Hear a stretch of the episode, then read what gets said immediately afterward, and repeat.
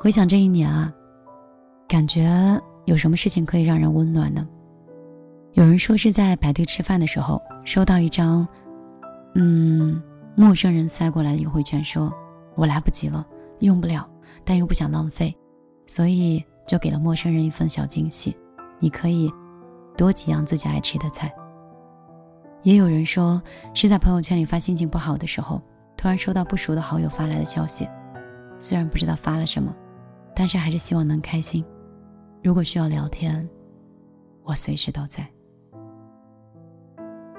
好像世界上最治愈的事儿，往往会在不经意的瞬间发生，来自朋友的关心，陌生人的善意，来自爱人的照顾。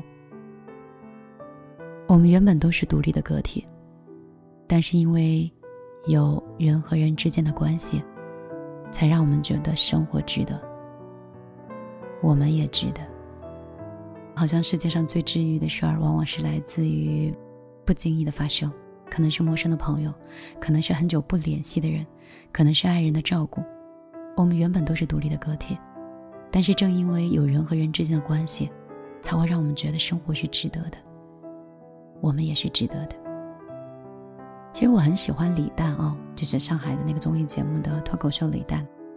他说，去年最重要的体会是，一定要想办法，在自己的周围建立守望相助，也就是 neighborhood watch。李诞说啊，自己这一年几乎每周都在家里组织聚会，也经常在街边跟朋友聊天，跟陌生人喝酒，提供所有能给。帮助就是提供所有的帮助，可以给身边的人，然后也完全不害怕他们索取爱。之前总是会想，人和人之间是如何建立起来关系的。后来逐渐明白了，可能是一次交谈，一次帮助，一次深夜的买醉和一次互道心事。大家一定还记得，二零二零年初的一切都来得很突然，在家办公变成了一种新规则跟政策。我身边有很多人，包括我自己，没有办法正常工作。很多养猫的朋友开始准备自动喂水和喂食的机器，放了很多猫砂盆。本来想让小猫过渡七天的假期，可是没有想到一下子就变成了两个月。所以那段时间的朋友圈跟微博有很多求助信息，在本地的朋友提出可以帮忙去家里照顾宠照顾宠物，因为这样的爱跟信任，然后他们彼此就成为了救星，也获得了很多的感动。还有一位电商的老板，因为人回不去了，所以没有办法发货，就意味着好几个月就没有收入。于是邻居呢就提出说：“我可以帮你打包发货。”也不需要你给我酬金，我们是邻居，帮你这一点是应该的。二零二零年其实还发生了很多事，年初的疫情，年末的时候又遇到长租公寓的大面积的暴雷，很多年轻人被迫搬离自己的房子。那个时候我在微博上看了很多主动提供帮助的人，他们说，在北京的朋友啊。如果没有地方去，可以来我家过渡一下。限女生，如果是男生的话，可以联系我的男性朋友，他也愿意给你提供帮助。他们还说，我们家里的地方可能是不够大，没有办法提供住宿，但是如果有需要的话，可以把行李寄存在我这里，你可以轻装上阵，重新开始找住的地方。你知道吗？有的时候看到这些微博的时候，真的会起鸡皮疙瘩。冬天的风很大，夜很冷，有一批人是无处可去的，但也有一部分人在关注着你，关心着你，帮着你。还有老人跟水果店主的故事，因为水果店的老板经常帮助老人，于是老人就邀请他们一家跟自己一起生活，没有血缘关系。而且，他还提出把自己的房产留给水果店的老板，免费赠予，希望他们可以在这个城市里有一个属于自己的家。人是可以相互帮助的，越是困境中，我们越能看到人性的一束光芒，就像是一颗颗的星星一样，用自己的萤火之光，照亮了更多人的生活。所以，二零二一年，一定会回归到电台里。也想在这里跟你做一个约定，在新的一年，不管你是说在过去你活成了你不喜欢的样子，或你经历了一场噩梦，或一场车祸或事故，可是二零二一年，我们一起来做一个最好最好的大人，好不好？谢谢你们，那么多年还依然留在我的身边。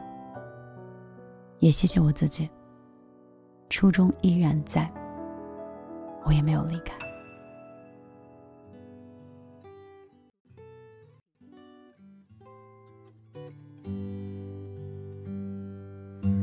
冬天时，我喜欢靠近温暖的事，比如地壳运动时，火山温暖的熔岩。擦后温度升高的铁轨，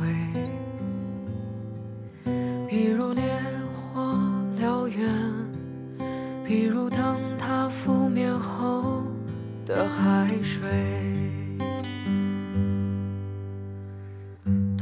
时，我尝试靠近温暖的事，比如积雪之下经年翻滚的热泉。比如两极之地永不熄灭的日光，比如爱和死亡，比如不顾一切的扑向你的像是风霜满身却无处可停的旅人。我敲碎这陈旧皮囊与归途同话，像是逃出死地又冲进火场的女人。我怀抱着心爱之物，将自己安葬。是，我喜欢靠近温暖的事。比如寺庙焚炉中日夜不散的景象，比如幼童嬉戏时子弹穿堂的声响，比如日照金山，比如秃鹫振翅时的乖张。像是风霜满身却无处可停的旅人，我敲碎这陈旧皮囊与归途同往，像是逃出死地又冲进火场的女人，我怀抱着心爱之物，将自己安葬。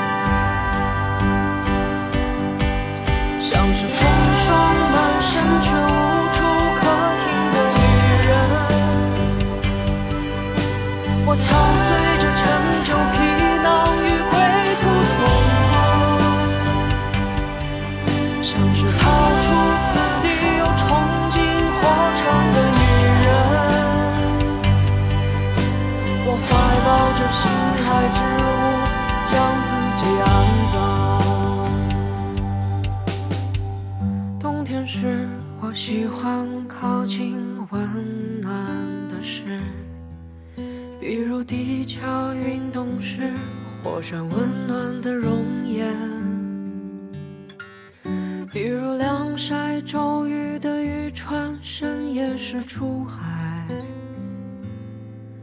比如爱和死亡，比如我流淌的校服和你苍老的找